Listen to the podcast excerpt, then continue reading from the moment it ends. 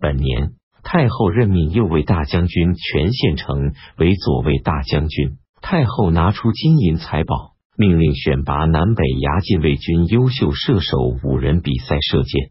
全献成获得第一，他让给右御前卫大将军薛多摩，薛多摩又让给全献成。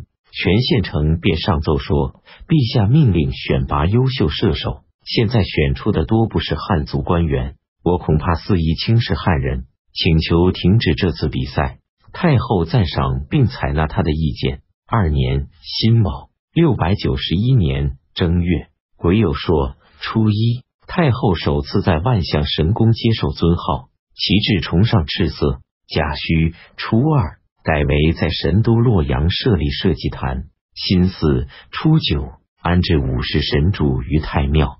唐在长安的太庙改名为享德庙。四季只祭祀高祖以下三庙，其余宣帝、元帝、光帝、景帝四世都关闭，不复祭祀。又改长安崇仙庙为崇尊庙。已有十三日，冬至，太后合祭于明堂，祭号天上帝。百神陪从受祭，五世祖宗配享。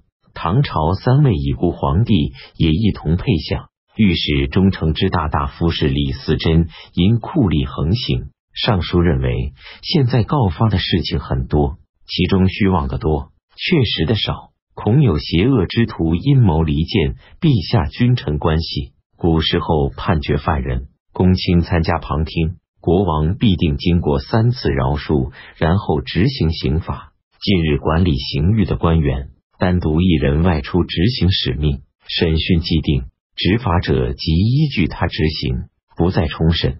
有的临时擅自作出判决，不再上奏，这样则权力归于臣下，不是周密慎重的办法。倘若有冤屈和滥有刑罚的，怎么能知道？况且靠九品小官不待请命而审讯定案，掌握生杀大权，窃取君主权威。审讯定案既不在刑部检查审定，又不经过门下省刑罚，这种国家的利器，轻易的就给予别人，恐怕是国家的祸害。太后没有听取，饶阳县尉姚真亮等数百人上表，请求为太后上尊号为上圣大神皇帝。太后没有允许，侍御史来子诬告上衣奉与刘行感兄弟谋反，兄弟二人都因此被处死。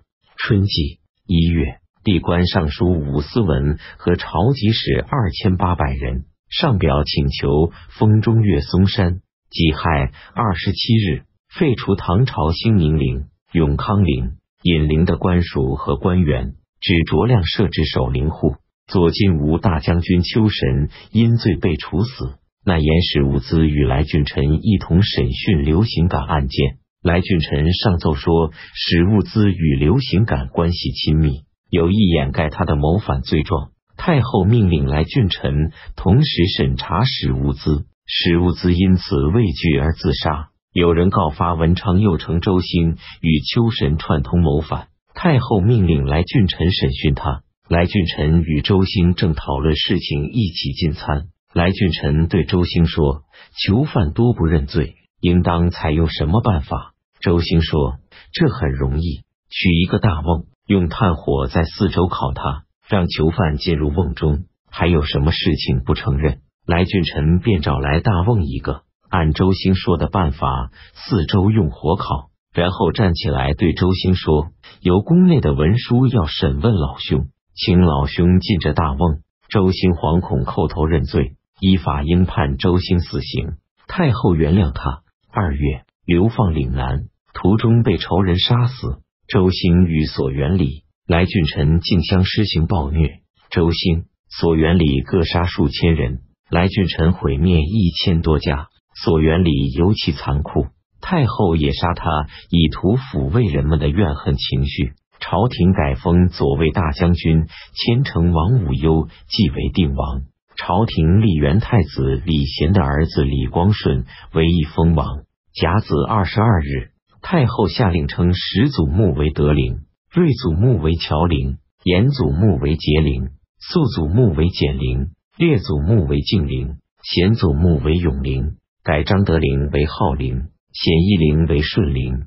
朝廷追复李君宪的官职爵位。夏季四月，壬寅朔初一出现日食癸卯初二，太后下令，因佛教为朝代的改换开辟阶梯，把他的地位提高到道教之上。